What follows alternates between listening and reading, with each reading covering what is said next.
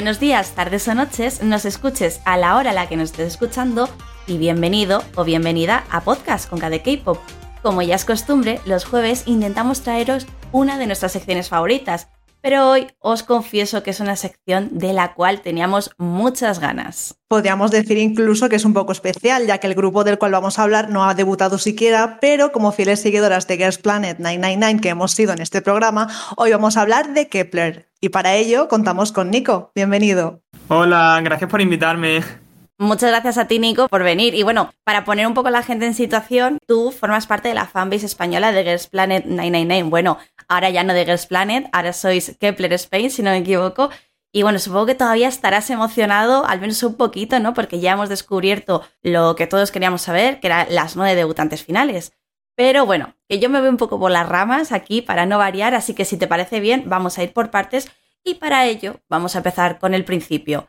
Y para empezar por todo lo alto hay que decir, pues, ¿qué es Girls Planet 999? Sí, bueno, Girls Planet 999 o Gugugu como le decimos los que lo vemos, porque en coreano Gugugu significa 9, es un survival de Mnet que es conocida por la saga Produce y la diferencia con la saga Produce es que en este caso había 99 participantes y 33 de ellas eran coreanas, 33 chinas y 33 japonesas con la premisa de crear un grupo que tuviera miembros de los tres países.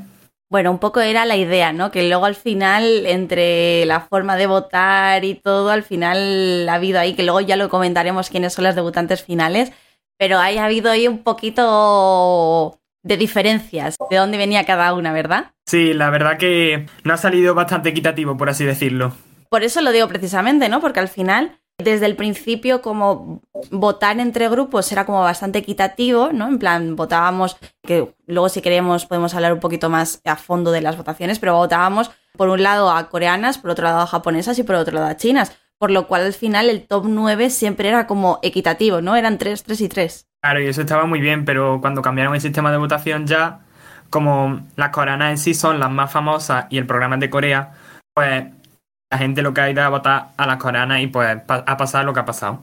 Totalmente, porque si al final solo se puede votar por una, independientemente del grupo, ¿qué sentido tiene el haberlas estado separando durante todo el programa?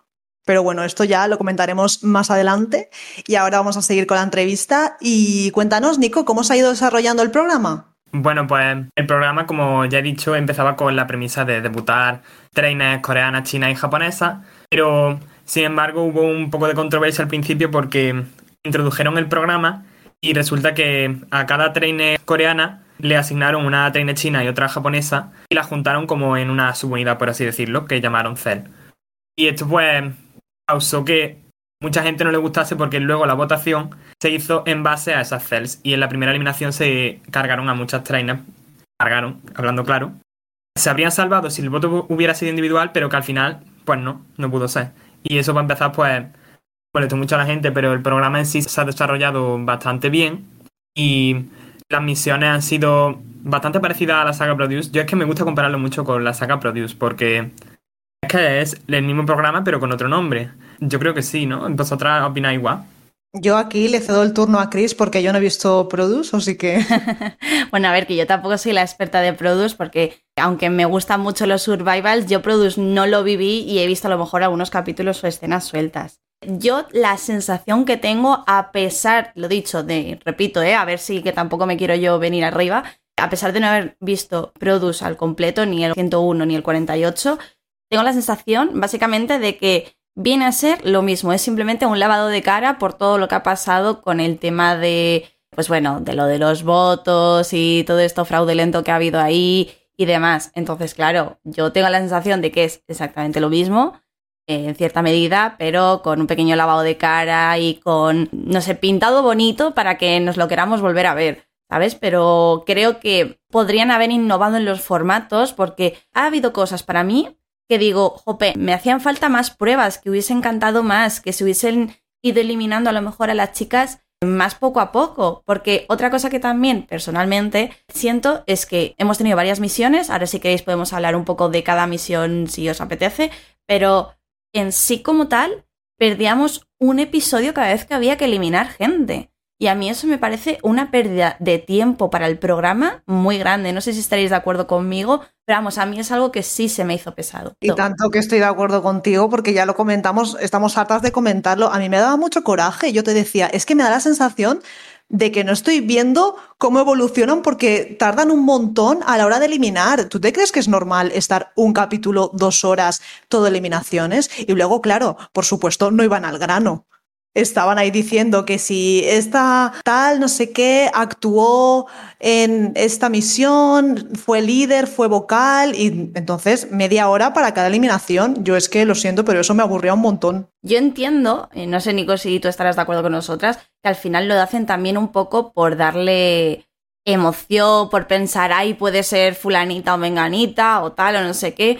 Pero es que al final a mí personalmente se me hacía un poco eterno. Sí, yo creo que sí, y que Gu en este caso, que es actor normalmente, en mi opinión, sin querer atacarle porque me cae muy bien y me gusta mucho cómo actúa, pero en el programa el trabajo muy bien no lo ha hecho y yo lo veía como era muy prescindible. Ese rol lo podría haber tomado, por ejemplo, Sumi o Tiffany, por ejemplo, que eran profesoras del programa.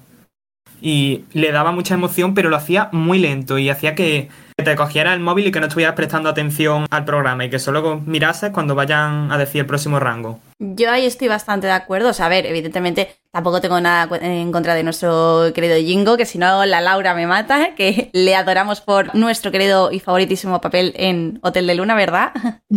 Pero es que, hombre, supongo que no, no era cosa de él, ¿no? Sino que, claro, él sigue un guion y tenía que ceñirse a ello, pero sí se hacía súper cansinismo. Y os que lo que dices, Nico, también cogía el móvil y me esperaba a que, yo que sé, a que lo dijeran ya de una vez. Yo es que tengo el estándar muy alto porque me vi la temporada de X1 y Lee Dong-wook le daba muchísima emoción. Era como que lo vivía. Y llega Yo Jin-gu, que dice cada persona de forma plana, y la verdad que no, que no me transmitía nada.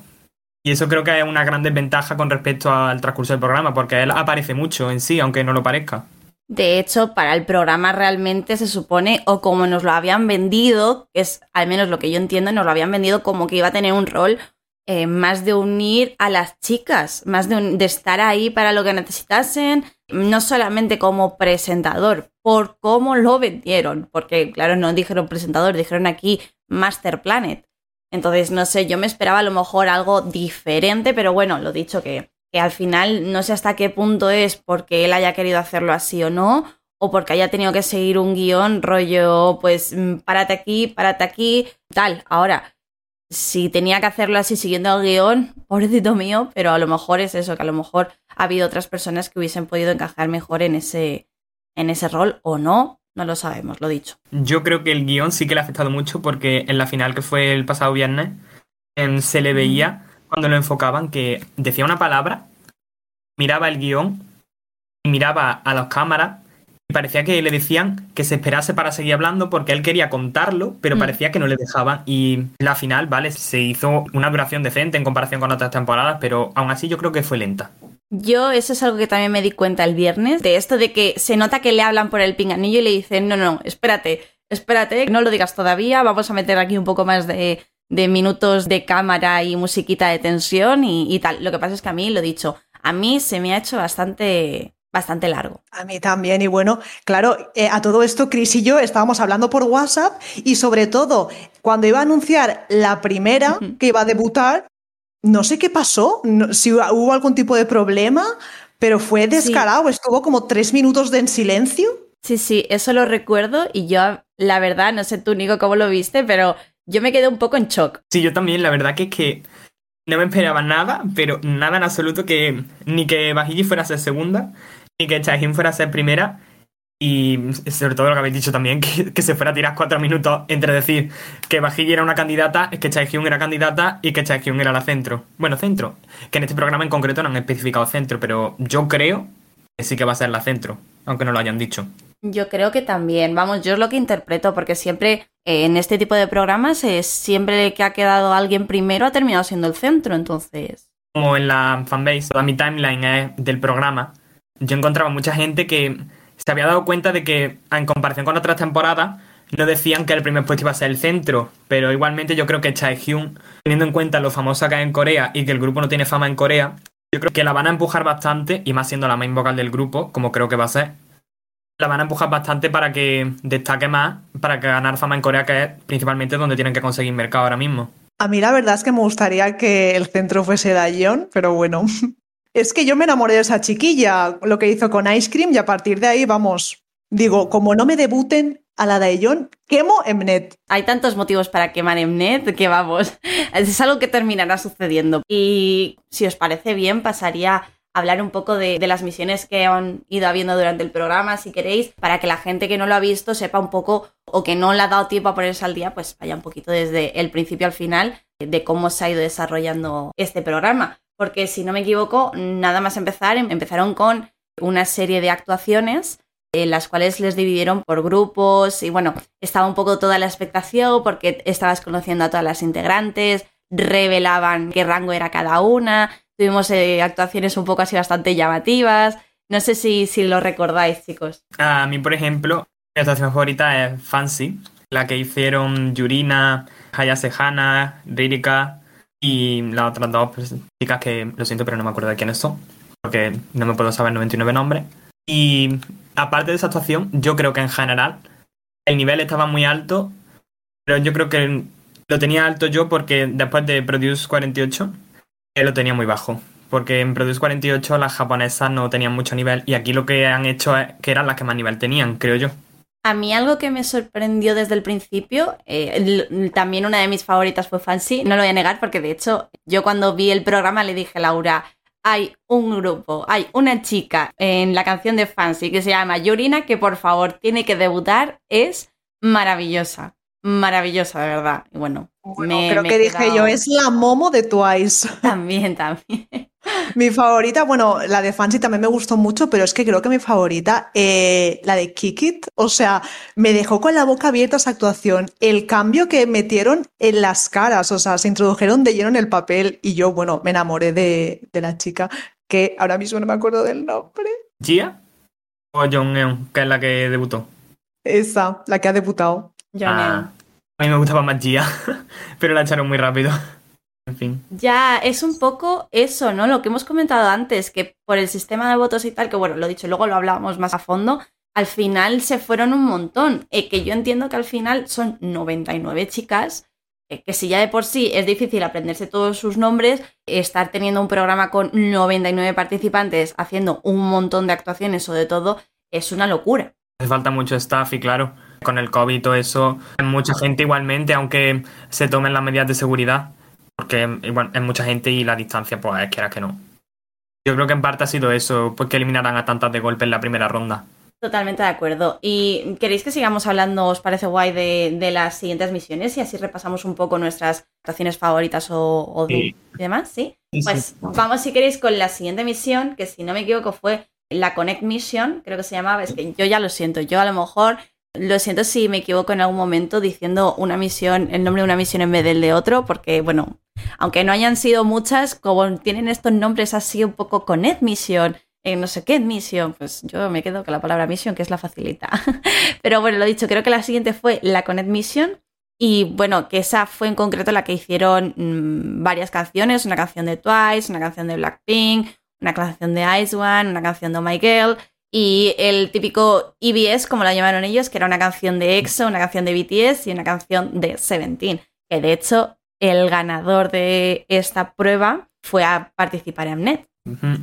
Es verdad que fue ahí como actuación especial de M Countdown. ¿Les tuvo que dar una ilusión a las chiquillas? Sí, porque que en el equipo que ganó, que era el primero de Yes or Yes, eh, la única que ya había debutado era Jiwon, que está en Cherry Bullet. Entonces todas las demás, pues no se habían visto en un escenario igual, la verdad. Y eso tiene que, pues eso tiene que ser emocionante, la verdad. Hombre, y tanto al final es como estar a un pasito de cumplir tu sueño y debutar, ¿no? Chae-hyun, la primera en M Countdown y ahora va a debutar.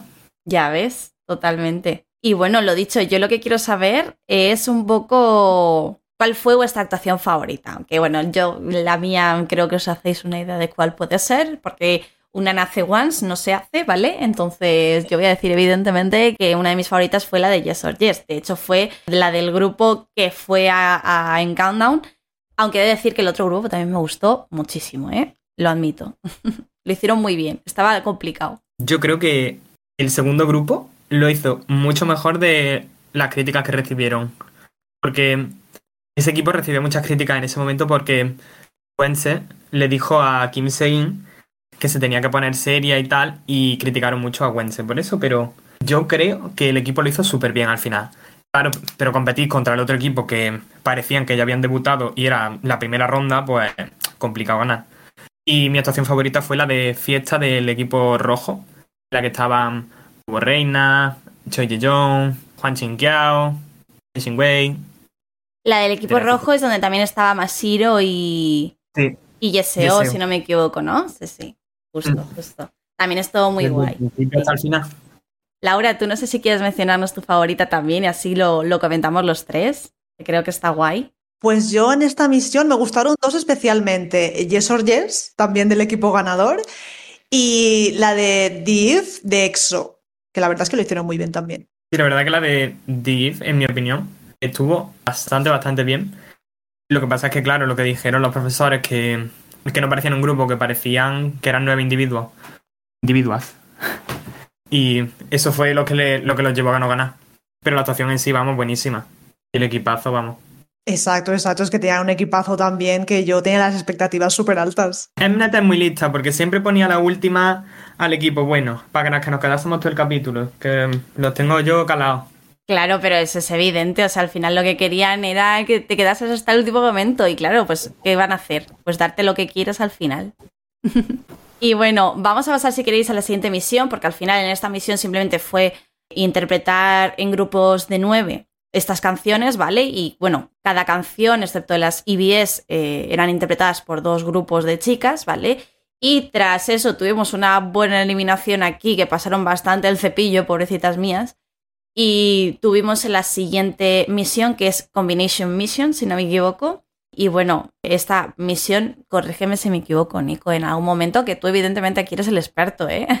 No te preocupes, no te preocupes. que básicamente aquí las dividieron en grupos de 3, 6 o 9. Bueno, no las dividieron, se dividieron ellas, más o en menos, función ¿verdad? del ranking. Sí. En función del ranking de las cells, claro. Porque también hicieron un ranking individual, pero no tenía mucha validez, la verdad. Exacto. Y bueno, en esta misión, pues eh, cada chica terminaba en un grupo, lo dicho, de tres participantes, seis o nueve, para interpretar una canción que se centraba solamente en una categoría concreta, ¿no? A lo mejor era rap, era baile, vocal, vocal y, y de rap, en concreto con la canción de, de B2B, de Drawing Sound, me parece que se llamaba. O sea, la de Missing You, perdón que digo. Drawing Sound fueron las chicas que, cantaron. Es que ya se me, se me mezcla la, la información, ¿eh? Disculpad. Y bueno, y un poquito de eso, ¿no? Y creo que al final hubo mucho nivel. Sí. Yo creo que en cuanto a actuaciones, porque claro, las siguientes rondas son canciones originales, entonces no se puede, no se puede juzgar con respecto a otra cosa. Entonces, yo creo que en esa ronda, lo normal también, porque tenían ya más tiempo de práctica, esa ronda fue la mejor. La mejor, porque todas las actuaciones fueron increíbles. Pero increíbles, es que no fallaba ninguna. Totalmente, o sea, a mí me fliparon y yo, confirmarme si os pareció a vosotros lo mismo, aquí es cuando noté ya el salto de calidad. O sea, ya había calidad en la anterior misión, pero como aquí que ya se empezaba a notar un poco más que se lo estaban currando, que se estaban esforzando y que realmente vamos a ver un, grupo en potencia ahora en, en Kepler bastante interesante. ¿Y cuál fue vuestra actuación favorita? Porque en mi caso, por ejemplo, fue la de No Excuses de Megan Trainor, la que hicieron Suyeon, Hikaru y Sige. Y me encantó el baile, que lo hicieron tan bien. Yo no sé en qué puesto quedaron, porque claro, si no ganan no te dicen en qué puesto quedaron, pero yo creo que segunda o tercera. En mi opinión, y ahora dejo hablar a Laura, me parece que nunca la dejo hablar, parece que la tengo siempre castigada, ¿eh? En el fondo te quiero, Laura. en mi opinión, mi favorita favorita fue la de Blackpink, ¿vale?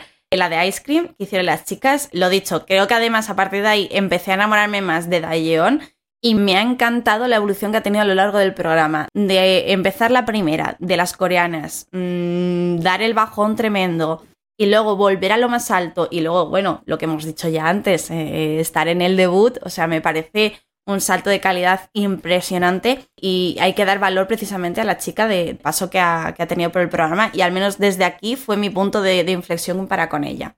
También he de decir que otra que me gustó, y ya me callo Laura, fue la de Itzy de Mafia, o sea, la de Mafia in the Morning, de las chicas de, de o sea, de Masiro, Fuyanin y, y Jiwon. Y ya está, te dejo hablar. Eso te iba a decir, iba a decir, ¡Oh! hemos sido engañados porque si no recuerdo mal, tú dijiste que tu favorita fue la de ITZY. Claro, quería decir las dos, ¿vale? Lo que pasa es que quería primero mencionar la de Blackpink por el salto de Dayeon que me parece absolutamente tremendo. Perdona. Sí, ¿eh? es que tal cual. Es que antes realmente pasaba un poco desapercibida para mi gusto y a raíz de lo que hemos comentado de Ice Cream fue un bombazo.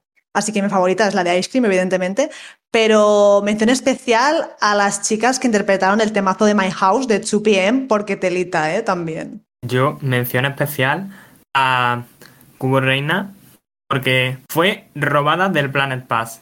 Porque esa mujer es la mejor vocalista del grupo J. Yo la verdad me ha sorprendido que no haya evolucionado más adelante en el programa, o sea, que no haya seguido. Me parece que tiene una voz tremenda. Pero esto yo lo hablé con Laura, me acuerdo, eh, fuera de, de micrófonos y grabación. No sé si tú, Nico, pensarás lo mismo que yo, pero yo opino que Reina tiene una voz que ella no creo que merezca estar en un grupo. Creo que tiene que debutar en solitario, porque creo que, que tiene tanto potencial por sí misma. O sea, no sé, a lo mejor soy yo haciéndome mis movidas mentales, ¿eh? pero lo veo de esa manera totalmente. ¿eh? Sí, yo creo que pienso lo mismo, sí, es como que no la veo dentro de un grupo, pero como solista, buah, sería brutal porque tiene una voz. A mí es que ella me gustaría en un grupo, bueno, en realidad yo prefiero que estén primero en un grupo para coger experiencia y luego ya que debuten como solistas, pero como solista, ahora que lo decís, la verdad que es bastante buena idea porque baila muy bien, canta mm, increíble y tiene muchísimo carisma. Yo creo que si se plantea debutar en Japón como solista o incluso en Corea si quiere, que ya lo han hecho otros artistas japoneses, yo creo que le va a ir bastante bien. Porque famosa es. Porque tiene un montón de pre-debut, estaba en un grupo antes, en una academia de baile de las más famosas de Japón. Bueno, tiene un montón de pre-debut esa mujer. Totalmente, sí, por eso mismo yo decía que es que me parece alucinante. Alucinante que no haya seguido avanzando, pero bueno, que lo dicho, que espero que si no has seguido sea por eso, porque al final su voz merece que siga dedicándose a esto, de verdad. Bueno, ya que hablas de voces, también hay que mencionar a Bora, que menciona especial a la canción de We Are, que justo estaba allí Wong Won Jae y las felicitó porque, vamos, se lo pasaron súper bien en el escenario. Yo disfruté muchísimo de esa actuación, que lo dicho, Bora, Manami y Wenze, que, vamos, lo hicieron súper, súper bien. Porque es que, claro, nos ponen antes lo que es el ensayo y yo a veces lo veía y os lo juro, no sé si os pasaba a vosotros, me moría entre de la vergüenza ajena y el cringe, pero luego llegaba lo que es la actuación y me dejaban con la boca abierta porque se notaba que se lo habían estado currando un montón y bueno, el resultado era que les salió espectacularmente bien. Yo creía que iban a ganar, de hecho, la verdad. Porque el rap de Wense y de Manami, no sé,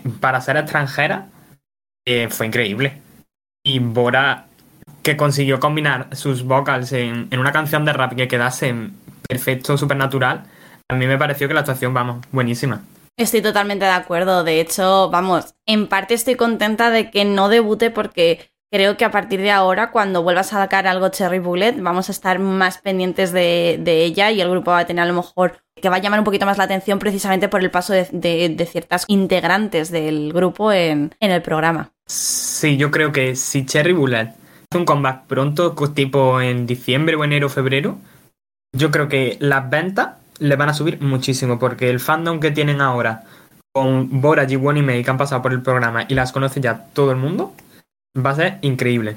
Total, yo también pienso que a raíz de esta oportunidad, ¿no? El grupo de Cherry Bullet va a tener más popularidad y sí, ojalá nos saquen algo prontito porque segurísimo que se nota un montón. Bueno, bueno, ya veremos y estaremos pendientes de ello. Lo dicho, ahora si os parece bien, vamos a pasar a hablar de la Creation Mission, que ahí hay telita porque, madre mía, qué canciones, qué canciones y qué performance. Porque esto ya fueron originales totalmente, recordemos. Sí, la verdad que estas canciones, claramente todo el mundo tenía las expectativas muy altas porque las canciones originales de Produce 48 y Produce X 101 fueron muy buenas. Entonces yo creo que la gente estaba esperando algo súper bueno y yo creo que ha cumplido las expectativas que teníamos.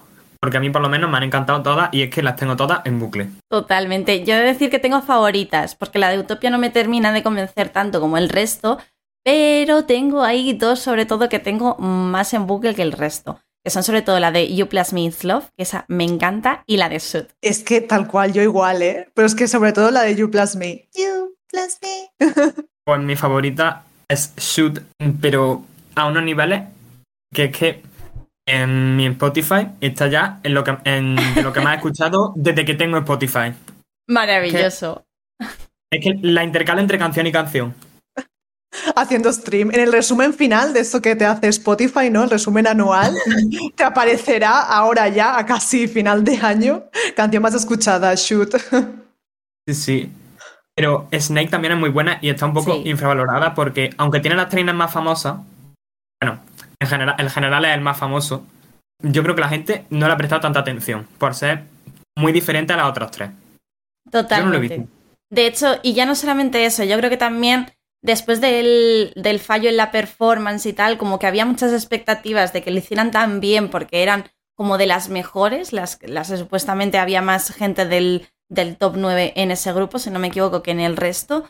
Y al final había como muchas expectativas de que lo hicieran bien, de que saliese guay. Y al final, con el pequeño, pequeño fallito que tuvo Janine, que, que bueno, para quien no lo haya visto, Rui Kui y Fuyanin se cambiaron los papeles, ¿vale? Y bueno, yo creo que no llegaron del todo preparadas, la verdad. Mm, Yo estoy totalmente de acuerdo. Y yo creo que si no le hubiera pasado eso en la presentación en directo, yo creo que habrían ganado, porque la actuación estaba siendo perfecta. Y eso lo han demostrado luego en la segunda actuación que hicieron en M Countdown, porque sin el fallo en la nota de Janine, la actuación es perfecta, vaya. Perfecta. Es que la, la actuación en sí perfecta, la canción en sí, bueno, muy pasable, pero la actuación perfecta. De hecho, todos estos grupos tuvieron una actuación especial en En Countdown, que es lo que comentas, Nico, que por ejemplo no fue únicamente el ganador, como pasó con las chicas de Yes or Yes. Ah, sí, y yo creo que esto estuvo muy bien para darles visibilidad a todas porque M Countdown es el programa musical más famoso que tiene Corea. Entonces, eso, aparte de que se ve en Corea, hay mucha gente que lo ve con VPN o en otras páginas y eso hace que la gente conozca mucho a las trenes y yo creo que eso va a ayudar mucho ahora en el debut. Yo estoy totalmente de acuerdo con vosotros. Y bueno, ¿queréis que sigamos? ¿Os parece bien? Porque luego ya lo que nos queda realmente es la OO Mission. Que no tiene mucho que contar porque, bueno, Exacto. es básicamente las dividen en tres grupos y cantan OO, que para quien no lo sepa, que ya estos puntos del podcast lo tienen que saber, es la canción del programa. Y básicamente las dividieron en tres grupos, pero no todas cantaban todo como pasaba al principio, sino que las dividieron por partes como si ya fueran un grupo debutado. Totalmente, totalmente. Y al final es un poco eso, que realmente más allá de eso no hay, no hay nada que contar. Pero lo que sí podemos decir es que ya tenemos la última misión, que ha sido la que vimos el viernes pasado, que bueno, que hicieron una canción así bastante especial, ¿verdad? Mm, Cantando las 18, que eso me sorprendió bastante porque eso es una de las mayores diferencias que tiene con Producer. Porque en vez de tener dos canciones en la final, tienen una sola, de todas. Eso sí fue bastante original. A mí lo que me gustó y me sorprendió precisamente es eso, que primero que parecía que iban a cantar como una misma canción y primero iban a ir unas y luego otras y luego en el fondo realmente empezaron unas, se juntaron las otras, luego hicieron una parte juntas entre ellas y yo dije, mira, por favor, eh, que me debuten las 18. O sea, yo quiero que estén las 18. Yo así soy feliz, la verdad. Sí, la verdad que no pasa porque no les renta, supongo, a los productores, pero hacer un grupo tan grande y potenciar sus unidades y hacer de vez en cuando cosas como grupo completo, eso renta mucho. En City, City tiene muchísima fama y se dividen como quieren.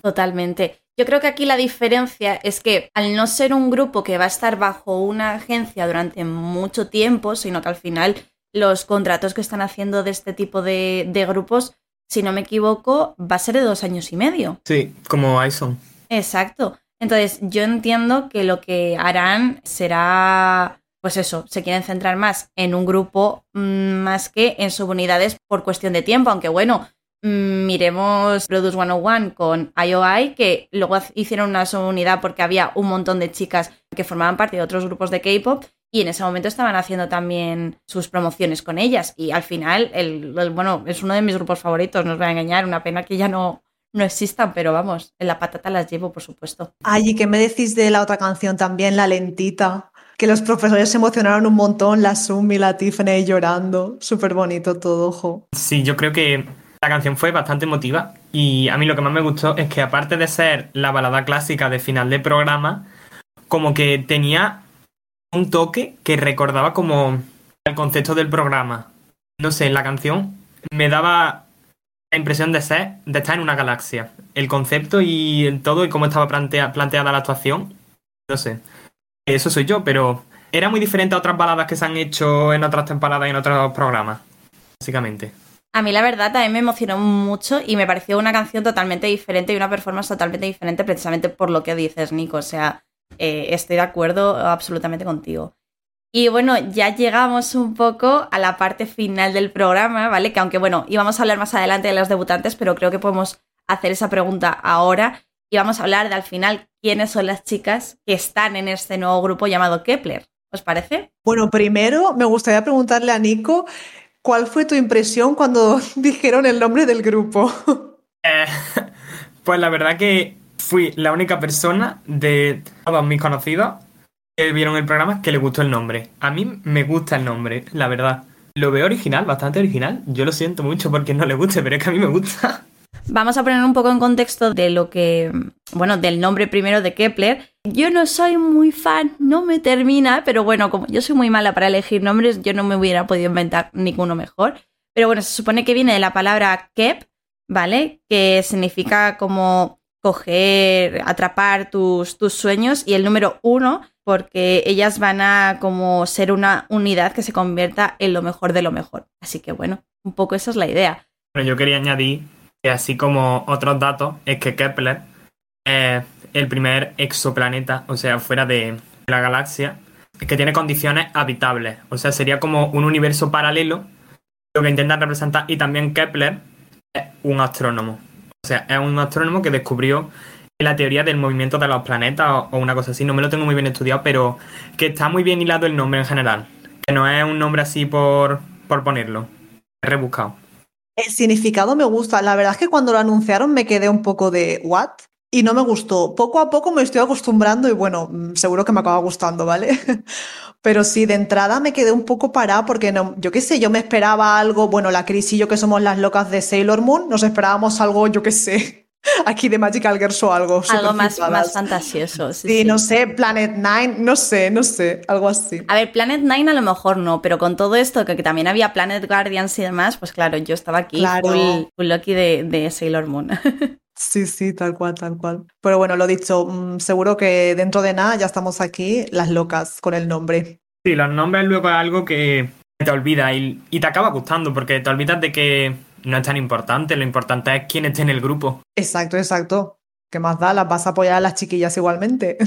Aunque tengan un nombre horrible. por supuesto, por supuesto. Bueno, pues si os parece, vamos a hablar precisamente de, las chicas, ¿no? De quiénes son las que han debutado, ¿vale? Y vamos a conocerlas un poquito mejor. En el primer puesto está Kim Chae-hyun, si no me equivoco se pronuncia así. Nico, tú seguro que sabes, sabes decirlo mejor, ¿eh? Pues yo digo Kim Chae-hyun, pero, ah, pero cuando lo esfuerzo yo de normal digo Kim Chae-hyun también. yo lo siento por mi maravillosa pronunciación, pero bueno. Y hay que decir que, bueno, ella, lo que hemos estado hablando antes, ¿no? Bueno, cuéntanos tú mejor, Nico, que eres el que sabe todo sobre ellas. Bueno, todo, todo, tampoco la verdad. Más que yo seguro. Eh, bueno, pues Kim Chae-hyun, así, es una, una de las seis participantes coreanas que han quedado en el grupo final en el primer puesto en este caso. Y bueno, pues así un poco de datos sobre ella es que era ex trainer de SM, iba a debutar con ESPA, al final no debutó y se fue de la discográfica, bueno, de la discográfica, de la empresa. Y otras cosas como ella que, por ejemplo, yo creo que destacable en el primer capítulo fue esa audición, pero porque Mnet le hizo un Evil Edit, al final le vino de ayuda porque cuando salió el vídeo bueno, sin cortes, se dieron cuenta de que Mnet la había empeorado para que la gente como que dijera, uy, qué mala es, no la voy a votar, y le ha salido la jugada al revés y al final han tenido en el centro. Yo la verdad es que no me esperaba que esta chica llegase al final, ¿no? A lo que es debutar, porque yo la veía y me gustaba y tal, pero personalmente y sinceramente no estaba dentro de mi top 9. Entonces, claro, con esto del cambio de votaciones, que fueron súper dispares, ¿no? Al final que nos sorprendió a todos, dije, hostia, que ha quedado la primera. Pero bueno, bueno, bien está, bien está, hombre, porque todas se lo han trabajado y se lo merece también. Y por cierto, no sabía que estaba en SM y que iba a debutar con ESPA. Así como anécdota, las canciones no las eligieron ellas, se las puso Mnet. O sea que Mnet le puso a traición una canción del grupo en el que iban a debutar, pero al final no hicieron. Ahora como que tiene todo mucho más sentido, pero bueno. Sí. La número dos ha sido nuestra, bueno, la queridísima Genin Bailly de Laura, ¿verdad? Sí, bueno, ya sabéis aquí que estáis hartos de oírme. Yo soy la fiel defensora de la Bailly, porque, a ver, mm, creo que no hace falta decirlo ya a estas alturas. Es hermana de Juenin Kai, de TXT. Y ya de entrada, por ello, como que la gente estaba como reacia de, guau, pues seguro que gana, no sé qué, seguro que es popular, solo porque es hermana de. Y no, o sea, eso me molestaba también, ¿no? Y al final me da pena que la pobre yo creo que va a tener bastante odio con lo típico de, mira, está ahí, le ha quitado el puesto a, a X, ¿no? A fulanito o menganita. Sí, yo creo que lo va a pasar bastante mal y de hecho, durante el programa se le ha visto que lo ha ido pasando bastante mal, porque los primeros capítulos era como siempre súper feliz, súper sonriente y luego ya en los últimos como que no se la veía sonreír, se la veía mucho más tímida, que no quería, no quería destacar, porque no quería que se la viera. Exacto. Yo creo que y bueno. Bueno, literalmente, hay que decirlo, literalmente eh, no se la veía. Porque yo de hecho estaba viendo el final y se lo dije a Chris, le dije, eh, ¿Bailey está realmente en la final de Girls Planet? Porque creo que lo que llevamos de programa, y no sé, igual llevábamos como hora y media, la he visto dos segundos. No la enfocaban. Bueno, durante todo el programa es como que se le ha dado muy poco tiempo, ¿no? De, en pantalla. Siempre ponían las mismas, ¿no? A las más mm, destacadas, yo qué sé, Fuyanin, Yurina y demás. Totalmente de acuerdo. O sea, al final me, acuerdo del otro día cuando estuvimos viendo la final, yo diciéndole, Jope, pues tienes un, un, poco de razón. Al final vemos más a, otras integrantes. Yo no sé si a lo mejor esto es un poco un plan de net rollo, voy a poner más tiempo en pantalla a estas chicas para que así se te meten en la cabeza porque quiero que sean estas las que debuten. No lo sé. No sé si es así o no sé si es porque a lo mejor eh, se centraban más en las chicas que a lo mejor les aportaban más contenido, que también tiene sentido, pero bueno, es un poco injusto para las chicas que a lo mejor les cuesta un poco más soltarse al principio y, demás. Yo creo que eso, por ejemplo, que acabas de comentar, yo creo que fue lo que ha pasado con Kim Daejeon. Se hizo viral en Corea con su solo de Ice Cream en el Dance Break. Y a partir de ahí, como antes no se la veía. Antes que Kim Daejeon era mmm, irrelevante, hace decirlo, pero tenía 3 segundos de screen time después del capítulo, como que la empujaban muchísimo para que saliera en pantalla.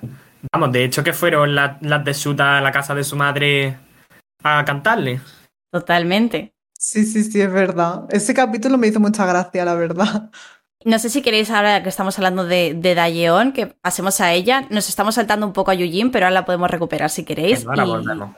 y así hablamos también un poco de, de, de esta chica, porque bueno, menuda también carrera ha tenido, que es lo que yo destaco más, o sea, creo que, y es lo que has dicho tú, se volvió muy viral a través de Ice Cream y creo que es algo que ha hecho, vamos, sí o sí ha sido crucial para que esté aquí. Es que es súper merecido, es que lo que hizo en Ice Cream, aparte de que baila genial, de que canta genial, también tiene dotes de líder, me parece a mí.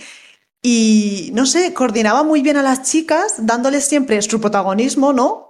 Y aparte, la coreografía, que si no me equivoco, la creó ella entera. Sí. O sea, tiene un talentazo. Pues Dayon también tiene un buen historial, como has dicho, eh, porque estuvo en Produce 48, eliminaron en la primera ronda, y luego se fue de su empresa, se metió en otra, se volvió a salir de la nueva que entró, y se entró en otra, y ahora está en Girls Planet, debutando como cuarto puesto. Es que tiene muchísimo mérito que no se haya rendido que es buenísima. Yo creo que al final lo que tienen que hacer las chicas eh, que quieren debutar es eso, ¿no? Seguir, seguir, seguir.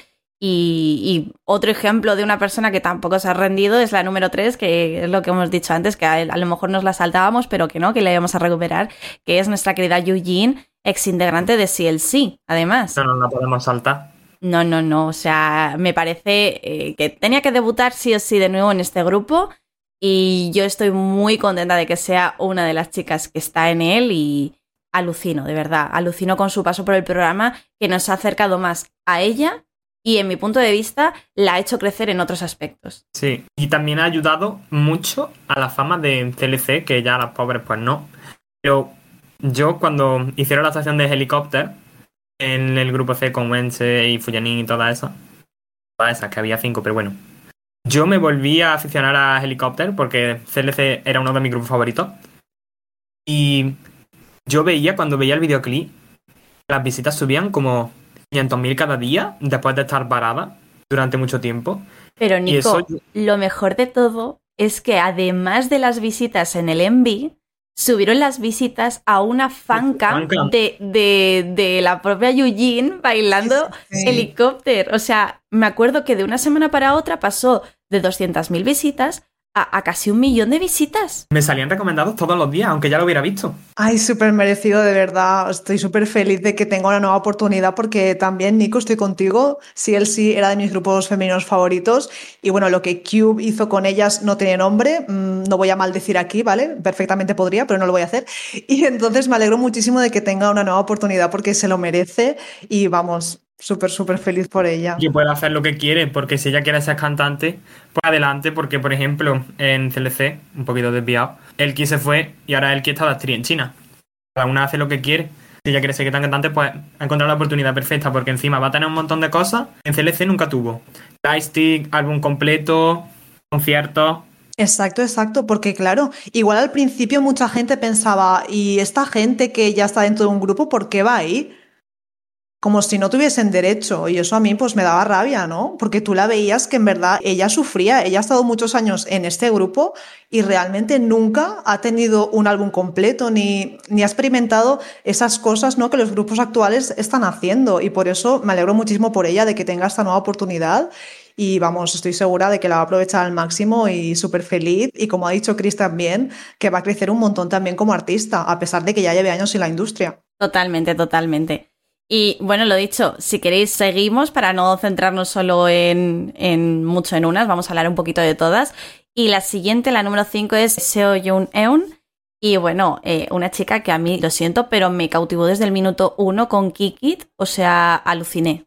A mí, mm, Jong Eun no me llamó la atención hasta, hasta la final, vamos, hasta el viernes pasado. Porque en todas las actuaciones que había, siempre había una de mis favoritas. Entonces yo, yo me centraba en mi favorita.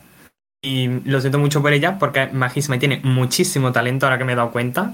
Es que hace de todo bien. Encima la muchacha es súper joven, que es del 2004. Y yo no sé cómo se le puede dar todo tan bien, la verdad, siendo tan pequeña. Yo creo que es que al final ha habido mucho talento por todo el programa y, y lo dicho, es, es muy difícil estar pendiente de 99 participantes. Yo creo que al final han sido muy ambiciosos, pero es complicado, ¿no? Y a lo mejor es un poco eso también lo que, lo que pasa a veces. Nosotros en la fanbase, cuando estábamos hablando sobre el programa, cuando no estábamos todavía en Kepler, teníamos que cortar muchas cosas porque si queríamos contar cosas de las 99 es que no teníamos tiempo para respirar. Entonces nos, nos ceñíamos a lo que salía del programa y ya está, porque es que si no, yo no puedo estar contando cada anécdota de cada una de las 99, yo no puedo. Totalmente, totalmente de acuerdo.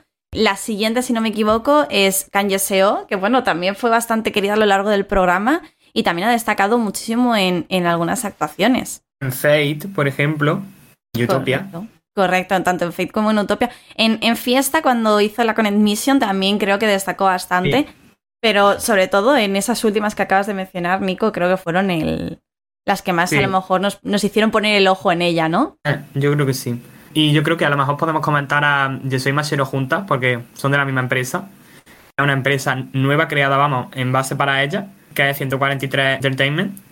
Y no sé, como que ellas dos, como que sus vidas son paralelas, pero en Corea y Japón, porque Machiro estuvo a punto de debutar en ITZY y Yesiro debutó en Busters, pero se salió al poco tiempo. Y las dos están ahora en la misma empresa. Y las dos han conseguido debutar juntas. No sé, me parece bastante destino. De hecho, se rumorea que hay varias chicas que están empezando a fichar por esta empresa, por 143 Entertainment, de Girls Planet 999. Y bueno, ya sabéis que yo soy muy de rumores, ¿no? Rumores, rumores. Como Itomi- Itomiyu. Sí, correcto. Y se rumorea que es posible que o participe en Island, el Island femenino que van a hacer, o que más adelante hagan algo con estas chicas. Si Miyu participa en Island, yo tengo claro que debuta. Esperemos, claro. esperemos, porque madre mía, Tiene mucho talento y encima se salvó en la primera ronda y la eliminaron por las Cells. ya, Estoy segura de que puede llegar muy lejos. totalmente. Pues no sé si queréis que hablemos de las dos últimas chicas que nos quedan entonces, que son Hikaru y Xiaotin. Que bueno, Hikaru es la segunda integrante japonesa de todo el grupo y Xiaotin es la única china. Bastante sorprendente, la verdad. Porque llegaron cinco chinas a la final y luego solo ha debutado una. Y en un puesto muy bajo, muy bajo, porque yo creía que Xiaotin iba a quedar en el top 4, la verdad, entre las cuatro primeras. Y encima que Xiaotin, algo que me sorprende de ella es que no es su primer survival tampoco, que ha estado en Produce Camp y demás, y que se nota que tiene mucho potencial la chica, ¿eh? Tiene mucho talento. De hecho, en Produce Camp, que yo me lo he visto porque los survival chinos también me gustan, porque como son lo mismo, pues me los veo. En Produce Camp estuvo muy pocos capítulos, pero destacó muchísimo porque hicieron una ronda que era de baile y ella se presentó como main dancer y quedó como segunda o tercera de todas las bailarinas del concurso. Y es buenísima. Y eso era el año pasado, así que tiene que haber mejorado un montón y no nos lo ha demostrado todavía. Y bueno, vamos a pasar ahora a hablar de Hikaru, la última integrante que nos falta, que ya ha sido la séptima seleccionada para estar formando parte del grupo. Que bueno, seis integrantes coreanas, dos japonesas y una china. Yo sigo un poco en shock porque pensaba que iba a ser todo más igualitario. Yo creía que al menos o una china o una japonesa más iba a quedar. O Yurina o Ruichi, la verdad. Totalmente de acuerdo. A mí lo de Yurina me sorprendió muchísimo porque recordemos que ha estado en el top, ¿no? Siempre estaba ahí. Y claro que haya bajado tanto, pero es que es eso, por las votaciones también, porque al estar en Corea... Si queréis, os iba a decir que podemos hablar rápidamente un poco de cómo ha sido el sistema de votaciones y de ahí que de repente todo haya cambiado muy locamente. Para la gente que no a lo mejor ha seguido tan de cerca el programa, al principio podías votar, además de entre celdas, como has dicho tú antes, Nico, podías votar a tres integrantes del grupo coreano, del chino y del japonés, ¿verdad? Sí. Aunque luego no dijeron los resultados, pero eso sirvió para determinar el primer top 9. Que luego ya hemos visto que no ha tenido mucha validez porque se han quedado la mitad fuera. Pero eso en realidad da mucha visibilidad. Porque ser el top 9 en la primera ronda te hace pensar y te dice, uy, pues esta chica yo creo que, va a debutar. Le voy a prestar más atención a ver si me gusta y eso yo creo que gana luego muchos votos. La primera ronda si entra en el top 9. Totalmente, totalmente. Y bueno, a raíz de eso luego vimos cómo se iba cerrando aún más el cupo, terminaron quitando la votación de las CELS para ser solamente tres japonesas, tres chinas y tres coreanas, si no me equivoco. Sí. Y luego, por último, una japonesa. Una de grupo. Exacto. Y luego ya al final solamente una, que ha sido el motivo por el cual yo creo ha habido tanto... Tanto cambio. Exacto. Sí. Porque, por ejemplo, de hecho todo el mundo tiene a Yuri en el top 9. Hmm. Pero como nadie la tenía primera, pues todo el mundo ha sorprendido de que no haya llegado a debutar. Totalmente. Es que no es que no haya llegado a debutar y que haya quedado la 11. Ha sido Maya. Ha quedado la 14 de 18. Yo eso quiero comentar, o sea, ¿qué os pareció que de repente sacaran a las tres últimas y dijeran, tú eres la 11, tú eres la 10 y tú eres la, la 9? O sea, a mí eso me parecía un poco feo, un poco ir a hacer pupa en plan. Feo, feo, fatal y una pérdida de tiempo. Bueno, en este caso, ellos para ganar tiempo, ¿no? Es que, claro, te sacan ahí y estás ahí con las ilusiones, ¿no? Y, no sabes realmente si vas a debutar o no. O bueno, o luego la tontería de cuando sacaron a Chaehyun y a la Baiji a ver quién es la top 1. Y es en plan de, ¿pero qué más da? Si las dos van a debutar, primera, segunda, ya está. La cuestión era hacer tiempo, hacer tiempo. Sí. Yo creo que, por ejemplo, lo de la novena décima y undécima, yo creo que lo hicieron para ganar tiempo, pero también porque Suyeon y Maya tienen una fanbase muy grande. Y yo creo que a la gente le habría dado igual si hubiera debutado Xiaotin, Maya o Suyeon, pero prefiriendo todo el mundo a Xiaotin porque no había China en el grupo. Pero yo creo que a la gente le habría dado igual. Totalmente, totalmente. Yo creo que ahora ya lo que queda es ver ahora cómo evoluciona este grupo, ¿no? Este nuevo grupo de, de K-pop. Exacto, ver qué concepto tienen y qué nos presentan. Que por ahora no sabemos nada todavía, ¿verdad, Nico? No, yo creo que va a ser algo elegante, pero diferente a Izone, porque la gente tiene la expectativa de que se va a parecer a Izone y yo creo que no quieren hacer que se parezca a Izone. Yo estoy, la verdad, bastante de acuerdo contigo. Me gustaría ver qué, qué, pasa y ver cómo nos sorprenden, ¿no? Porque al final lo que esperamos siempre es novedades, que hagan algo diferente y que, lo dicho, que nos sorprendan, que después de haber estado aquí tres meses pegados a la pantalla, queremos cosas guays. Yo por la intro mm, me arriesgaría a decir que van a debutar así con un concepto como mágico, no sé. Claro, es que como es todo de planetas y galaxias y demás. Yo lo primero que dije fue, este grupo va a ser una mezcla de Red Velvet y WJSN. Es que es un concepto que creo que les quedaría tan bien, así como divertido pero a la vez diferente y galáctico. Yo creo que les pega mucho. Sí, sí, sí, exacto. No sé, tengo muchas ganitas, a ver si pronto nos dan detalles ya del debut y demás. Sí, sí, totalmente. Aquí ahora estaremos pendientes de cómo se desarrolla y por supuesto os tendremos muy en el punto de mira a vosotros en la fanbase para estar informadas de absolutamente todas las chicas, que sé que hacéis un trabajo tremendo. Pero bueno, no sé, Nico, si quieres que antes de que cerremos la entrevista, hablemos un poco de esas chicas que nos hubiesen gustado, que hubiesen debutado en este grupo y que al final se han quedado ahí un poco a las puertas, como hemos hablado también de Maya, el resto de integrantes chinas, que había un montón y no han ido más allá. ¿Tú cómo lo ves? Yo creo que actualmente con las finalistas que había, a todo el mundo le habría dado igual, exactamente igual, quien hubiera debutado. Pero también me gustaría añadir que a las que no han debutado y eran vuestras favoritas, olvidéis de ellas porque muchas participantes que salen de un survival y no consiguen debutar lo pasan realmente mal luego para conseguir seguir adelante porque parece que sus fans se olvidan de ellas. Y todas tienen muchísimo talento y deberíamos apoyarlas en, en lo que hicieran. Si quieren seguir siendo cantantes, debutar en otro grupo, volverse a su país o ser actrices o cualquier cosa. Incluso si se quieren alejar de la vida pública, también habría que respetarlo.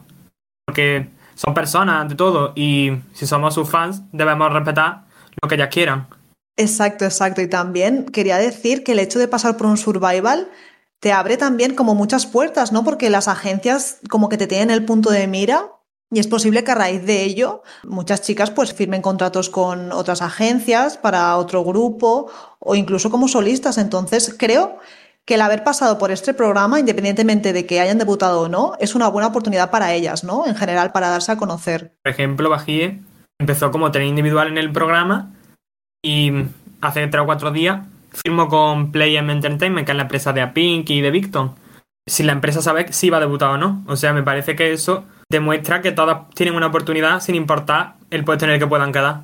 Totalmente de acuerdo, totalmente de acuerdo. Y bueno, lo dicho, yo creo que estaremos bastante pendientes, al menos yo de mis favoritas, porque espero que, pues eso, que puedan seguir persiguiendo sus sueños y si lo que quieren, justo lo que has dicho tú antes, Nico, si lo que quieren es seguir luchando por debutar, que lo hagan y lo logren. Y si quieren irse por otras vertientes, que lo hagan. Y lo dicho, estaremos ahí apoyando a, a mil. Sí, que es lo más importante. Totalmente. Pues bueno, pues muchísimas gracias Nico por venir aquí al podcast y haber tenido esta conversación contigo, esta entrevista bastante amena. Yo creo que nos lo hemos pasado muy bien y que hemos hecho un repaso de absolutamente todo lo que hemos visto en el programa. ¿eh? Muchas gracias por invitarme porque la verdad me parece una gran oportunidad para dar a conocer un poco más el programa y al grupo debut que yo creo que, aunque no les vaya a hacer falta tener más fans, siempre vienen bien.